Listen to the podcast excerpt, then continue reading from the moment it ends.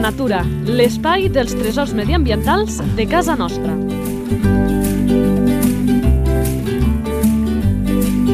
Un espai conduït per Francesc Balanyà. Doncs nosaltres, fidels a la cita, seguim aquí explicant la nostra fauna perquè portem ja molts animals eh, fets que estem a punt d'arribar al centenar i molts més que en podem fer.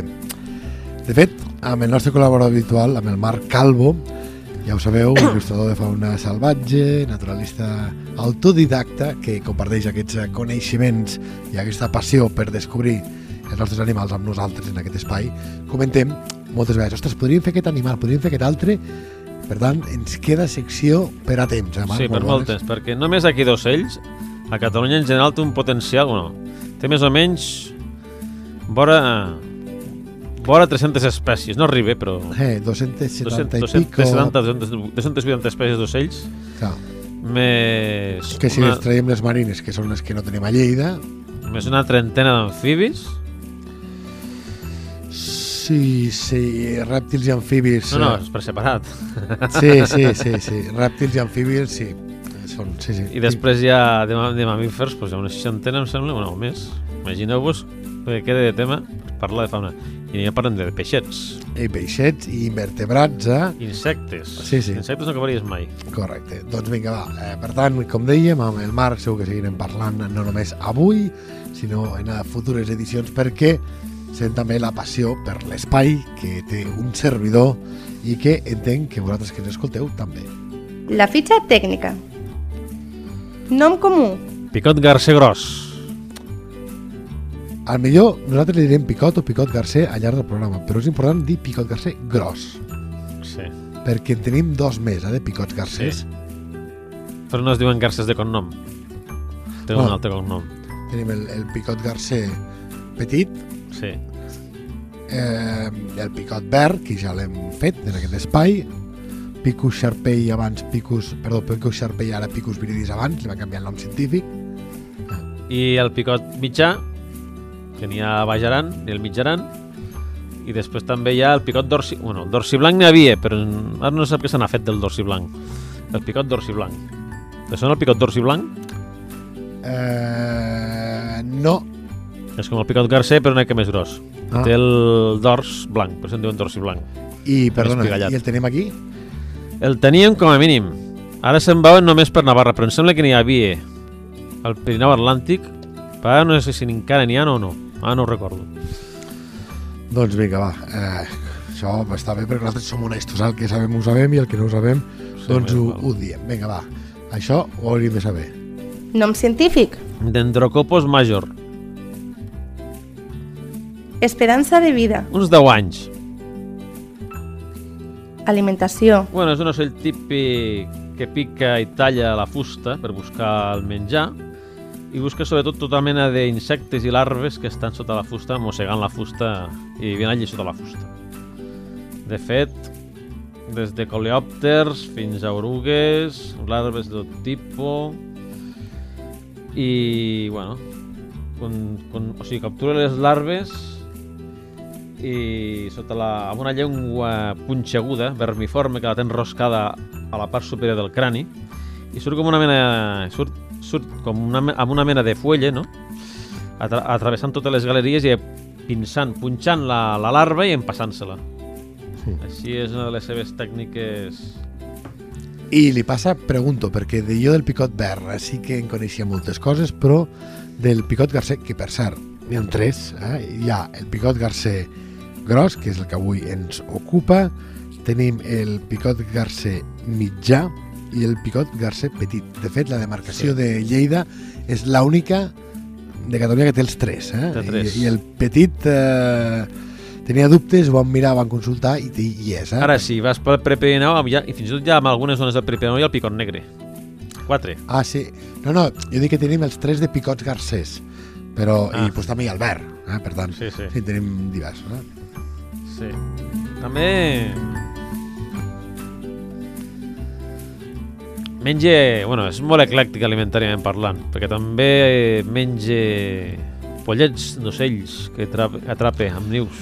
Ah, sí, és de les coses sorprenents que podríem haver anat uh, Sí. ficat a curiositats Sí, sí. que menja això, eh, pollets d'altres- Pollets i els ous. I els ous. També menja pinyons, molts fruits secs i també menja inclús fruita de conreus, si pot. Sí, Que- Hasta... sí digues. Amb el, amb el seu menjar típic de picot, és a dir, fora de la fusta i agafar les larves, li passa o té, com el picot verd, aquella llengua llarga, Exacte, el que comentàvem abans. i, i, però que, que Enroscada, té enroscada, que es Sí, fica sí. així. Sí, en forma de ganxo, pinça la larva i se l'empassa. Ah, però vull dir sé que amb el picot verd, de un i do, imagineu-vos una llengua enroscada que es fica, eh, el que fa el picot verd i entenc que deu ser una mica el mateix el garce. Sí, a més té la peculiaritat també de que a vegades fins i tot a l'hivern menja carronya i, gre i greixos. Ah, caram. Sí, sí. Hasta és capaç de menjar mol·luscs i, crustacis, fins i tot. Se l'ha vist menjant mol·luscs i crustacis. De fet, té, per, per exemple, amb el tema de les pinyes, que és un dels seus principals aliments, és el que té la, la costum de crear el que se'n diuen tallers de picot, que és agafa una, una pinya del pi o d'un avet o d'una pissa i busca un arbre amb rugositats o escletxes o forats per insertar la pinya o els fruits secs i anar-los matxacant allí, menjar i separant el, el pinyó del, de les pinyes. De fet, un observador atent podria veure en alguns pins una quantitat tal de pinyes que es podria dir que s'ha passat tot l'any menjant pinyes al mateix arbre. S'han trobat pins amb 2.000 pinyes consumides de picot. Clar, els agafa d'arbres veïns i aquell lloc entenc que li Sí, va sí, bé Sí, sí, sí. per, perquè li encaixa la d'això. Sí, i a part que, bueno, si no troba f- els arbres adequats per, per fer aquests tallers de picot, d'una manera, fa un forat al terra i, i, i ho fa allí mateix. El, això és el terra. Anava a dir que, que el que fan, ho dic perquè els picots és anar a l'arbre, es col·loquen, escolten, eh, per veure Sí. on estan les, les larves al tema de l'alimentació Sí. sí. no té aquí i hem de foradar, foradar és un dispendi d'energia saps? i fer el forat i que allà estigui justament la larva eh, no cal que sigui tan precís, m'explico i d'aquí ve la llengua llarga clar, una larva que es va consumint la fruita doncs deixa uns raïlets per Sí, entendre'ns exacte.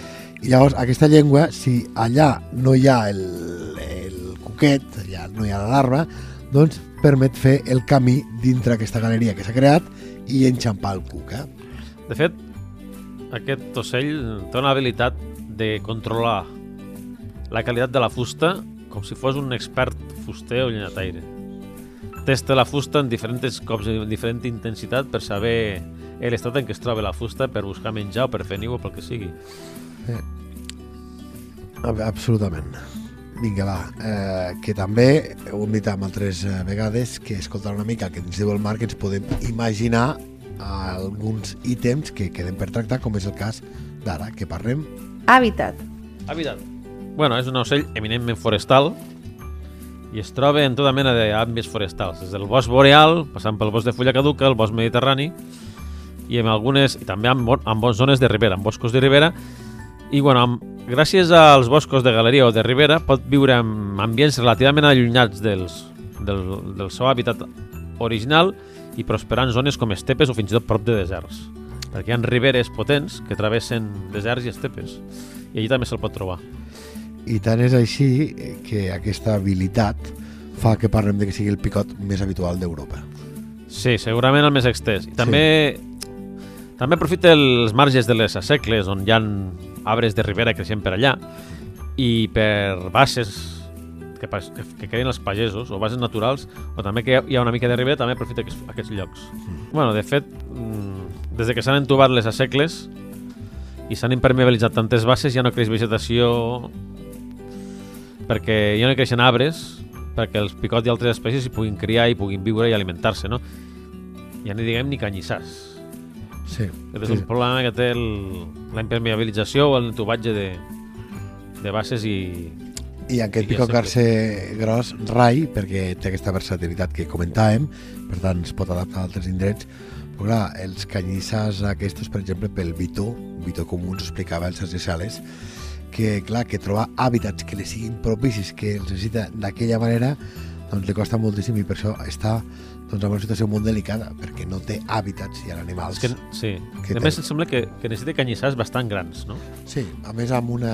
no recordo, podeu recuperar-ho, eh, el podcast, però que parla d'algunes singularitats d'aquests canyissars, és a dir, no, no serveix només que sigui canyissars, no recordo quines eren, i ja costa trobar zones amb canyissars, doncs amb aquells canyissars específics, doncs encara, encara més. Eh? Ja. Ja. Llibars i Vilassana, per exemple, sí que és un, un bon lloc, allà n'hi ha, i de fet, eh, com que és dels pocs llocs, que malauradament que el tenim, doncs allà mateix eh, recordo l'octubre del 2022 que fèiem l'Octoberfest, fèiem la festa aquesta de, dels ocells, jugant amb el nom de l'Octobeer, de beer, de cervesa, que fan els alemans, feien Bird, ocell en anglès, Sí.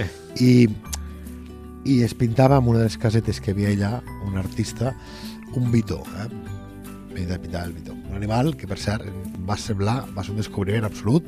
És un podcast molt recomanable perquè amb aquest animal vaig a ser molt planer, flipareu. Eh? També amb els que tenim altres, però amb el Sergi Sales, que en sap molt, i el bitó, que dona per a sorprendre la gent, perquè és d'aquests animals molt poc coneguts, així a priori, pel gran públic, sorprenen moltes coses. Vinga, va, tornem amb el picot garce gros, ara per anar a Distribució.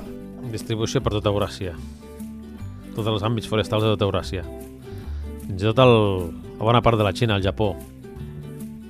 I, bueno, el Pròxim Orient, nord de l'Àfrica. I amb algunes illes mediterrànies. Bueno, em sembla que falten les illes mediterrànies. I, bueno, no, també, sí. I ara que penso a les Canàries i a les illes, a les illes com Còrsega i Sardenya, també hi és, sí. De fet, les costums tan sedentaris d'aquest ocell, tan apegat al territori i tan individual, fa que hi hagi diferents formes geogràfiques de picots a, to a tot el món. Moltes formes geogràfiques adaptades a climes, a medis i de tota classe. Activitat. Bueno, és un ocell que té la costum d'enfilar-se pels arbres i buscar aliment constantment picotejant els troncs dels arbres. I té... I deixa'm dir que aquesta activitat eh, és de les coses curioses del picot, perquè clar, per, perquè fa els nius, en parlarem, amb aquesta habilitat per trencar fustes i buscar aliment, també picar la fusta fa que aquest moure's pels troncs eh, per la necessitat que té de trencar la fusta, de foradar-la, que tingui un cos, tots els picots tenen el mateix. És a dir, un bec molt reforçat, molt reforçat. Eh? Els dits, si penseu en un pardalet, la gent que pensa amb quants dits té? Tenen quatre els ocells, però fiques tres davant i un darrere, no? Un pardal. Sí. Eh, el picot no, el picot té dos davant i dos darrere, Posats. perquè fan l'efecte de pinces, com si fessin de pinça Palanca. i necessiten atrapar-se fort amb els dits Sí. a la fusta perquè a la, perdó, al tronc, a l'escorça, perquè peguen tan fort que si no sortirien rebotats. Però, si tot plegat no fos prou, la cua, que a vegades quan els explicava la canalla, els deia d'aquesta manera. Dic, clar, molts ocells tenen unes cues boniques, formoses, de colors. Ell no. Té una cua petita, pràcticament, Una forquilla. sí, Dos puntes. que, que eh, molt reforçada que eh, se clave, fa com allò com si fos un contrafort eh, al, al, també al tronc per estar més adherit quan comença a picar. És com una cunya. És una cunya, és una cunya. Sí, per mantenir l'ocell en posició vertical mentre es pica i mentre escala els arbres. D'aquí també la posició dels, dels dits dos endavant i enrere per mantenir-lo fixo sí. la posició vertical. De fet, és la cosa que eh, la foto del picot moltes vegades és aquesta, és així, amb aquest atrapat a l'arbre, amb aquests dos dits, i d'això. Què més podem dir d'aquesta activitat del picot? Bueno, té una protecció especial al crani que el protegeix de la violència i la força dels cops que realitza per buscar menjar o per comunicar-se als troncs dels arbres. Són, és un... Pica amb tanta força que podria destrossar el cervell de qualsevol altre ocell. Per això té una protecció Ah, sí, és veritat. especial al, a la front. I... I... Imagineu vosaltres picant de, de cap contra la paret, eh? fluixet. Pues aquell pega amb una força immensa i l'obliga a tindre un crani doncs, especial per, per això. Sí, sí, de fet també per marcar el territori també utilitza el tamborileig característic dels picots que a vegades posen en un bosc I sentim... prrrr. És el tamborileig típic de, de moltes espècies de El picots. tamborileig, per la gent que no entengui, vol dir quan pique, Sí, però amb una velocitat que fa... eh, sí, sí, que és, és sorprenent. Sé que el picot verd són com ràfegues curtes, brrr, Sí, vale? perquè aquí n'ha fet moltes, val? Pare, brrr, val? I, i entenc que el picot carcedo és similar o el mateix. Sí, per un estil. També el que fa és, els, encara que hagi passat el període reproductiu, utilitza també els seus propis forats per dormir fer i, i refugiar-se. Després té uns costums molt solitaris, només es relaciona la femella amb període reproductiu i després fora d'això defensa el seu territori inclús qualsevol altre exemplar de la, de la seva espècie. A més de les seves activitats que me cal destacar que són ocells, a part de ser molt solitaris, doncs té moltes estratègies amb l'hora de fer forat, no? Fa forats de forma estratègica. Uns, sobretot a l'hora de, de, treure la femella, en fa diversos perquè la femella escolleixi el lloc per, per pondre els ous i després també els fa orientats d'una forma que estiguin protegits de les inclemències del temps i dels raigs del sol. Sí, una cosa que té molt en compte, no? Sobretot, veuràs branques una mica inclinades, protegides del... amb, amb, força, amb força fulles al darrere o a sobre, per protegir-se de, la, de la pluja, del vent i del, i del, i del sol directe. Ojo, eh? Sí. No, no fa tampoc forats amb, amb arbres saludables, perquè la fusta és tan dura que li, posa, li causa problemes, no? O sigui, quan la fusta està viva, Arbres morts o eh, malalts, malalts o que tenen una part de l'arbre morta, eh? Sí, que a vegades també, algú no, l'arbre exacte, sí, viu, sí, eh? sí. però aquí el O tro, feble. aquella, aquella branca està morta. o que estan febles. Sí. Reproducció. Bueno, d'entrada, eh, dir que ho hem anat apuntant, però ho recordem, que aquells forats que fa el picot, aquesta maestria, aquesta adaptació que té de tot el cos, és per menjar i reproducció. Val? Eh, menjar, ja ho hem dit, per caçar les larves, i reproducció perquè fa aquests forats on allà hi tindrà els seus pollets. Sí. I està molt liat al seu territori i realitza uns vols i uns cants, no? uns vols ondulants per atraure la femella i a part que fa uns tamborilejos a partir de, del març fins al maig per atraure la femella. A part que ja el període reproductiu en si va comença abans, comença ja des del desembre, finals de desembre, i dure fins ben tot l'estiu. Mm. Comença... El, els nius es fan els mascles? O, Sí, o els perquè forats els, es fan els mascles. les femelles estan capacitades perquè han de menjar igual, entenc que podrien fer-ho, Sí. però fan els mascles. No, no. Generalment el fan els mascles. Després ell crida, mentre es vola, fa uns crits i... De fet, aquest eh, es diu amb el... Jo és que vaig fent tot, disculpeu, amics oients i, i Marc, perquè vaig fer la comparativa amb el picot verd, perquè el conec una mica, eh, i el picot carcer molt poquet. Eh, aquests giscles, jo havia sentit, no sé què hi ha de cert, eh, que quan cante és que o plourà o ha plogut, val? Aquest clic, clic, el soroll del picot verd. Eh, a mi m'ho van dir i vaig El, poder... el garcer. No, no, jo parlo del verd. Ah, val, val. Parlo del verd. Ah, val, això no sé si, si amb el Sí, sí, clar, clar, clar. Vale. si amb el Garcer seria el mateix. I jo he pogut constatar que així és, que quan sento el picot verd és que o està a punt de ploure o ha plogut. Ha sigut casualitat? Ostres, eh, sempre anava en una zona que n'hi havia diversos i només el senties quan passava això. No sé què n'hi ha de cert de científic o si ha sigut tanta casualitat, no? però dèiem el picot i després veies eh, l'informatiu que no donava pluja i acaba plovent vull dir que a partir d'ara em ficaré n'aniré a un lloc que Lo que- hi picots per saber si plou o no El que sí és cert és que hi ha molts ocells que abans de que faci una gran tamborinada eh, estan en silenci durant unes hores abans. Curiós, eh? sí, sí, sí, és una de les qüestions que jo penso que és un tema que no hi entrarem ara perquè se'ns aniria molt el temps Són temes de naturalista heretge.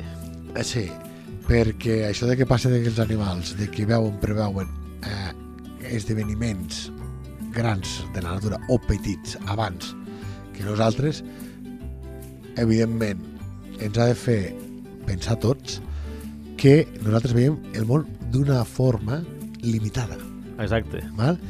després recordem també el que demostrava Einstein que el temps no existeix llavors potser tenen la possibilitat no, Bueno. sé, no, sé, no sé quina és la resposta De fet, però sí. obre un meló de debatre interessant. De fet, molta gent que viu tot l'any a la natura han col·laborat o han fet estudis d'animals salvatges sobre coses que les universitats o els tècnics no poden arribar a fer. Sí. Això és un tema de naturalista heretge, de coneixements pràctics sobre la fauna, sobre la natura, que a nivell acadèmic no està contemplat o no es coneix o, o es desconeix, no? Sí, sí, sí.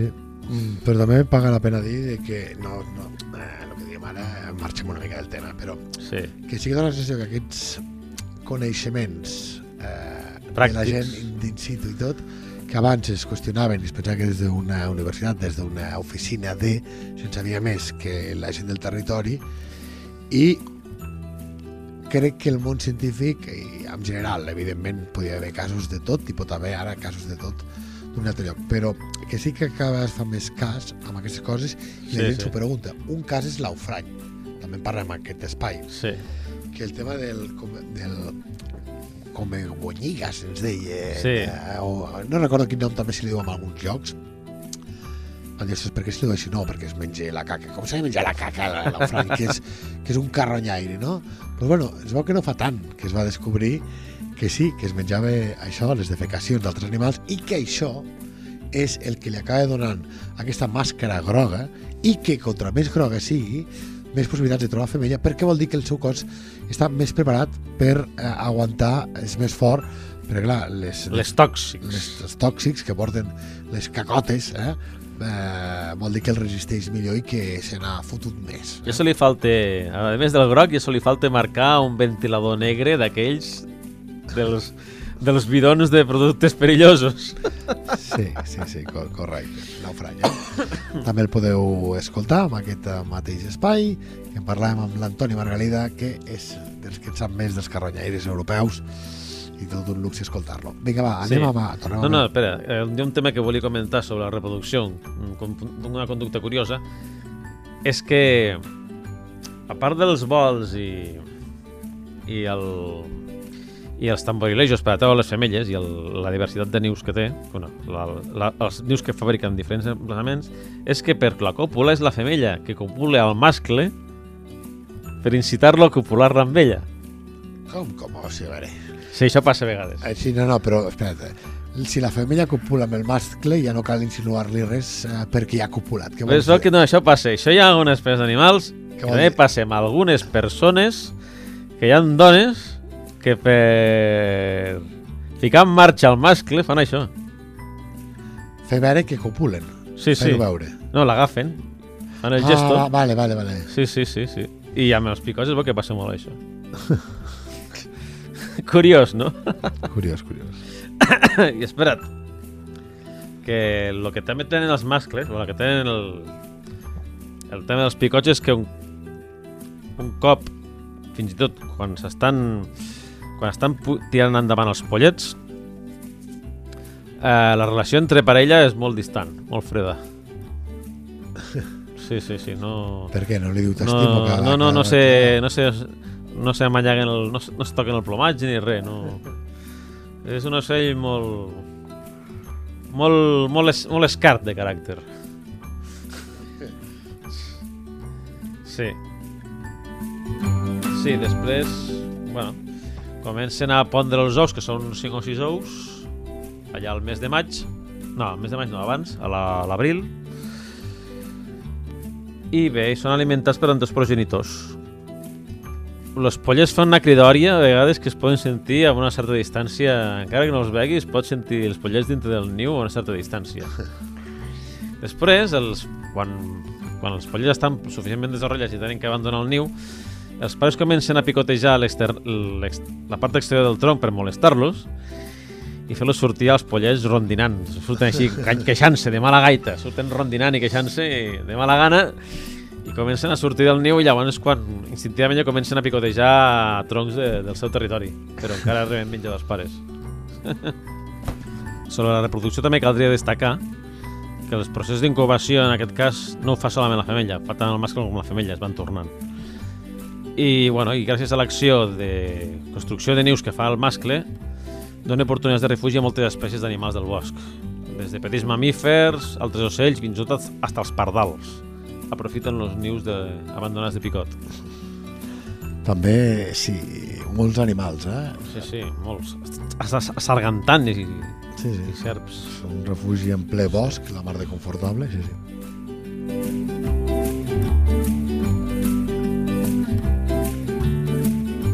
Salut de l'espècie. Clar, recordem que deia que és el picot més extès per Europa. Entenc que hauria de tenir de bona salut, però recordem que amb alguna espècie el que ha passat és que té bona salut a nivell europeu, però a casa nostra le té una salut delicada. Sí, perquè, clar, el típic, els pesticides, els plaguicides que fiquen en alguns boscos contra la processionària, això afecta a tota mena d'animals que mengen insectes i orugues. També la... les pràctiques de silvicultura que eliminen arbres vells, que eliminen arbres malalts, que tendeixen a fer el que se'n diu tècnicament boscos monocohort, o sigui, d'una sola edat d'arbres, arbres d'una sola edat i, una so i, amb, i, amb, i amb el mateix estat de, de salut, això dificulta la proliferació, ai, la, la l'existència de, de, molte, de moltes espècies d'animals. Correcte. De però, fet, sí. Però, el, però eh, picot ho dic perquè la gent no se'n faci una visió esbiaixada. Té una bona salut, un risc mínim. Sí, en risc mínim. De fet, a vegades, amb conreus d'arbres monocort d'una sola, d'una sola edat, es veu obligat a, a vegades a, a fer forat en aquests arbres tan saludables, que els hi costa més, però a vegades ho veu obligat. De fet, hi ha boscos que semblen més que boscos, són cultius d'arbres, pràcticament. Cultius de, de pins, Sí. cultius de pollancres, cultius de... Sí, bàsicament passa amb les coníferes. I bé, aquí està un dels Clar. conflictes que té. Anem... No, sí, exacte. Problemàtiques. Clar, eh, bàsicament hem dit els, eh, els principals, però també no sé que s'ofereix caça il·legal. Val? Sí, exacte, sí. Mm, destrucció d'hàbitat pels incendis forestals, que a vegades poc en parlem. Deforestació en alguna zona, però sobretot d'aquests arbres més vells, eh, que ho deia el Marc abans, que són importants. I també que, eh, clar, parlem de que, dèiem en altres espais, que creixen els boscos i bosquins de, del país del 30 i escaig al, al 80% pràcticament. Però clar, amb hàbitats com per exemple algun que ara del bosc de Ribera, doncs el que normalment ve- veiem és que, no sé les xifres eh, estrictament de boscos de Ribera, però m'imagino que hauran anat perdent superfície. Mm, clar. Bo, Sí, Clar, llavors, segons quin tipus de bosc et va bé o quin no, estàs més o menys beneficiat com a espècie. Després s'han trobat a segles i ha desaparegut renglers de boscos que fomentaven la, la biodiversitat i un equilibri biològic de tots els llocs on hi ha conreus d'horta, de fruiteràs, i també bueno, s'han reduït molts boscos de ribera per, per guanyar terra cultiu i bé, això ha afectat a moltes espècies d'animals, Sí, sí. a la biodiversitat i a la resistència de plagues i, i a la resistència de les inundacions, perquè des de les riuades del 82 a moltes ribes de Lleida han començat a respectar més el bosc de ribera. Sí, però no gaire. No gaire, No, no no, gaire. no tant com segurament n'hauríem d'haver après. S'ha notat per fer talussos de pedrots d'aquells grossos Sí, sí, sí. i allò pot haver una altra riada i s'emporta blocs de pedra i s'emporta blocs de terra. I el bosc de Ribera, o quan hi ha les inundacions, Però és més complex el sistema radicular. fa que el riu no agafi tanta força, perquè t'imagineu-vos agafar un got d'aigua i ficar-la en, un, en una canalera llisa, amb, amb inclinació, l'aigua que ja surt disparada, per tant té molta força. Exacte. En canvi, si hi ha elements pel mig, Fa xarxa, si fa xarxa. xarxa, fa frenant. Eh? De fet, de fet ja van observar que gràcies a la mitjana les riuades del 82 van ser menys destructives. pues, mira, no ho sabia, però no m'estranya. Clar, clar, sí, sí. Ja la creença diu, no, no, és que el bosc de Ribera acumula llenya morta, fa com de presa i rebenta aigua i bla, bla, bla. No, No, no. no.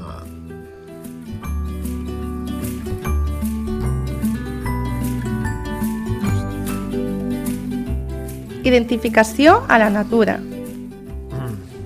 Ocell del tamany més o menys d'una merla,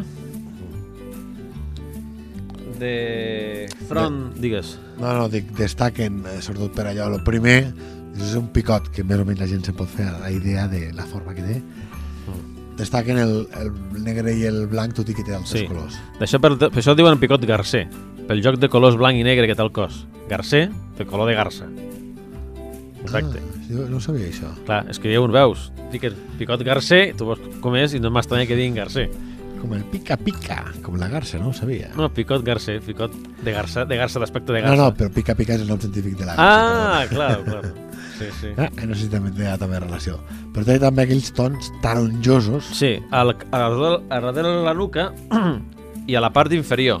de la panxa. Sí. Sobretot ho pots veure això, ho pots apreciar quan el veus de perfil i vertical amb un arbre. Si veus d'esquena sol veuràs el capell, la nuca.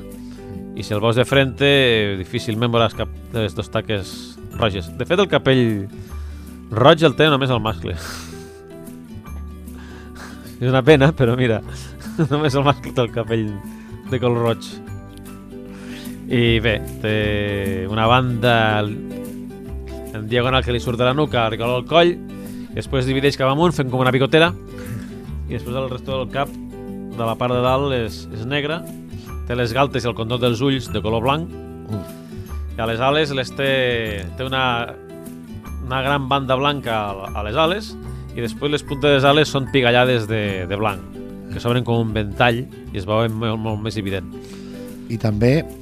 ho la cua és perquè- negra i grisa digues. Sí, dic que també a vegades per detectar si hi ha algun animal doncs tires de rastres, detectes algun rastre al bosc en el picot veus nius, però és clar, és que sigui de picot verd, picot garcer o un altre picot les plomes que també són molt característiques Sí. són totes negres i com si tu- tuvieran lunares blancos, eh? Sí, grans, taques- eh? taques grans. blanquetes, Unes taques blanques alineades. grans i rodones, alineades, exacte. Llavors aquesta és una ploma de eh, picot garcer grossa. a les primàries i a les secundàries em sembla que també les té Sí. I bec cònic, llarg i fort i una taca gris a la front ai, de color gris, de color beix I no, sé, I no sé si ara t'agafo fora de joc, però jo sempre amb el picot verd, quan es pica la cananya i tota la pesca, es diria que és molt fàcil identificar amb vol, perquè els ocells normalment pues, hi ha els que són d'altaneria, que volen molt alts, els que... Eh, el picot vola pues, un cap de fruiters, l'alçada va ser 3 metres, és a dir, vola ni molt alt ni molt baix, que alguns, Mhm. vale? però és que el vol ondulant, ondulant. És com si fes, fa tres alades, Sí. sí. agafa alçada típic i es deixa caure, dibuixar com una panxa invertida, per Sí, entendre'ns, eh, i que comença, deixa, deixa caure, va cap baix, planeja una mica, torna a fer la forma ondulant i torna a agafar tres volades i torna a fer el mateix, no? Això fan tots els picots, sí, sí. I ho fan tots els picots? sí, sí. Ah, doncs poder, jo he vist picots garces grossos i mira, un picot verd i un garcer. Picot verd també ho fa. El, el, el, el verd segur, però el- els altres no ho sé, és el que em volia el preguntar. picot negre el fa més llarg. Fa més llarg. No, no, fa tant, no ondula tant més. No ondula tant. pues hauré de mirar això perquè, perquè és una fórmula molt fàcil de detectar el picot i a més eh, és fàcil que vegis que s'atura amb un tronc, especialment els pals elèctrics de la llum. Saps que ho fa molt això de volar semblant els picots? La griva. Ah, ja em compliques la vida. La griva, sí. Ja, de fet, la manera molt bona per saber quina espècie d'ocell se tracta cada... és per la manera de volar. Sí, sí. sí, sí. No li veuràs el color, no li veuràs alguns trets característics de l'espècie, però per la volar s'aleteja més, s'aleteja menys, si planeja més, si planeja menys, si fa més ondulació, si fa menys, si va recte, si va rasant. sí, sí, sí, sí.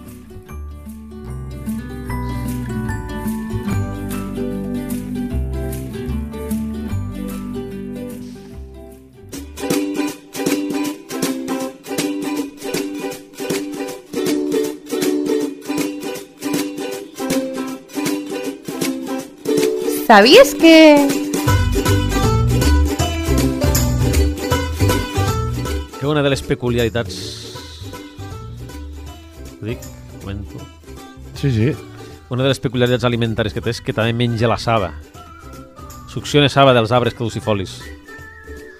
I el mètode que té és rodejar el tronc fent petites, petits forats amb espiral i deixar reixar saba de la que igual és- n'és molt gustós. Tot això ho fa la primavera, que quan els arbres comencen a regalir, a regalir, a regalimar sa, saba per la, pels brots o pels llucs comencen a regalimar saba, saba és quan s'activa tot el sistema de l'arbre i és quan aprofiten per recolectar saba dels arbres. És que és normal, digues. I que de l'alimentació ho hem dit abans, però també sorprèn d'una altra cosa que s'alimente. De les pollets i ous d'altres sí. ocells. Sí, sí, sí, sí. Perquè, clar, un s'imagina un rapinyaire, un depredador, però no un picot fent això, saps? sí. Fins i tot menjant moluscos i crustacis. És que ja és... Se menja de tot. I s'associa a vegades fins i tot un, un ocell tan poc sociable com el picot a vegades a l'hivern arriba a associar-se amb estols de mallarengues per buscar menjar.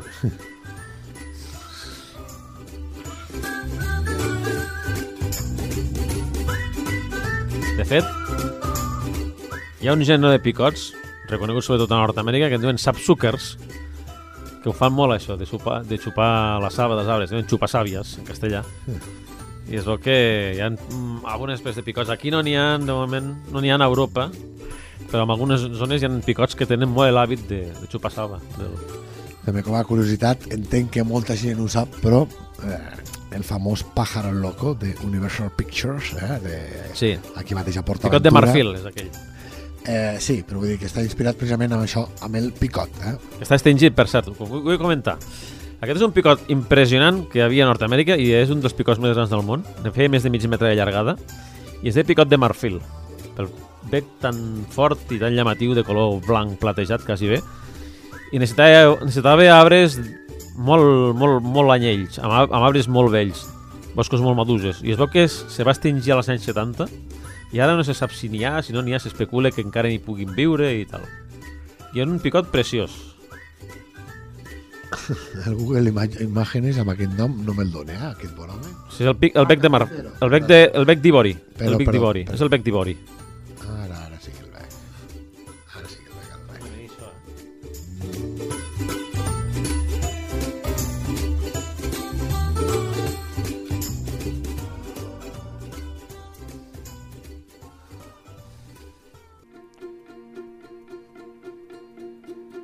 Natura a punta de llengua. O a punta de bec, en el cas del picot. O de llengüota, en el cas del picot. Sí. Llarga. Bec, punta de bec. Sí. Clar, picot és un nom que li ve com a anell al dit, perquè evidentment d'aquest ocell el primer que pensem és amb el seu bec, pico. Bec, Ah. sí. Clar, picot no és que... Com ho dic això perquè quedi comprensible? No és que a priori pensaríem amb aquesta paraula un bec molt gros, però no és gros, sinó de potent. Quin becot té aquest, eh, aquest animal fort i resistent. I també deia el Marc que això de Garcet li ve per aquesta similitud de colors sí. amb la garça. El plomatge, la combinació de plomatges, de, de, la, la combinació de grocs, ai, de grocs, de, De blancs, blancs i i negres negres. del plomatge. Li passa també al petit i al mitjà, Sí, exacte. I el dorsi blanc. I... No, però que es diguin picot garcer és per la similitud també. Són molt garcers. El rotllo garcer és perquè ajuda a camuflar-se pel bosc, amb els clars obscurs de les fulles.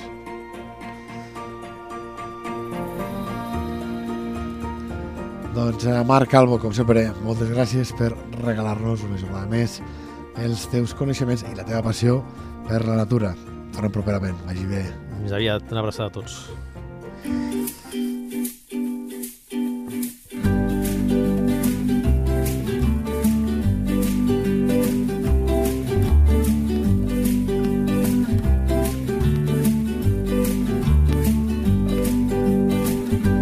La teva entitat vol explicar un tresor de casa nostra? Un animal, una planta o un indret? Si és així, envia un correu a lleida24 arroba lleida24.cat. Lleida Natura, l'espai dels tresors mediambientals de casa nostra. Un espai conduït per Francesc Balanyà.